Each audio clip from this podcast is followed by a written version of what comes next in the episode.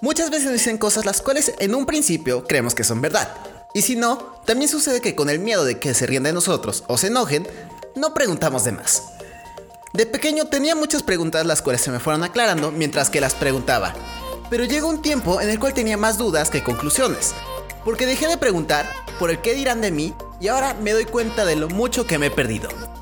Hablemos de que no tenemos que tener miedo al preguntar. ABC del adolescente, episodio 117. De pequeños preguntamos todo. ¿Por qué el cielo es azul? ¿Por qué tengo que comer? ¿Por qué me tengo que bañar? ¿Por qué? ¿Por qué? ¿Por qué? Durante los primeros años de vida no dejamos de preguntar cosas que están a nuestro alrededor, ya que en estos años no sabemos literalmente nada. Y con las preguntas que empezamos a hacer, comenzamos a comprender lo que está a nuestro alrededor y para qué funciona. Pero llega un momento en el cual dejamos de preguntar muchas cosas. Por el qué dirán de nosotros, o también por el miedo al rechazo, o igual, puede ser que creamos que tenemos la razón y no queremos preguntar y nos corrijan. Es común creer que el preguntar está mal, y más que nada por la sociedad en la que vivimos, de que las preguntas son para los niños y para los tontos. Pero realmente son algo fundamental para comprender y seguir adelante. Por ejemplo, mientras que estaba en la secundaria, me llegaban muchas preguntas las cuales quería resolver, pero me daba miedo por el que dirán de mí y fue durante mucho tiempo en el cual me quedé con muchas dudas.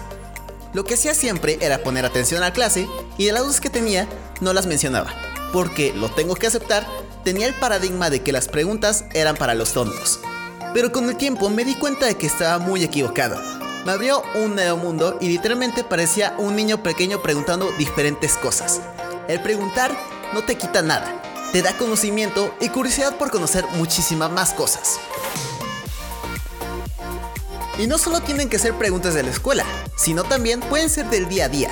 ¿Dónde está tal lugar? ¿Cuánto cuesta tal cosa? ¿Quién eres? ¿Cómo te llamas? Además de también las preguntas de uno mismo. ¿Qué quiero? ¿Quién soy? ¿Qué me gusta? ¿Qué no me gusta? ¿Qué hago? El preguntar nunca está de más. Nos enriquece y hace que miremos a diferentes horizontes. El preguntar es una de las mejores herramientas que podemos tener.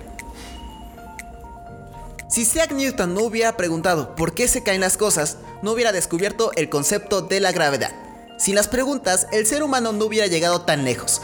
Con sus preguntas ha descubierto grandes cosas como la rueda, electricidad, internet, los teléfonos celulares e infinidad de inventos los cuales se han desarrollado. Algunas personas prefieren dejar de preguntar y lo que les den está bien. Pero eso nos guía al conformismo y a la apatía para no pensar.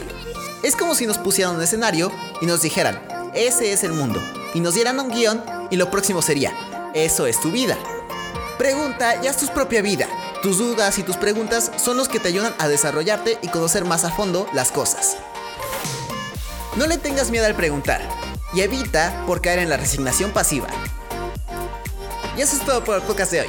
Si te gustó y quieres escuchar más, ve a abceradolescente.com. Recuerda que este podcast se sube los lunes, miércoles y viernes.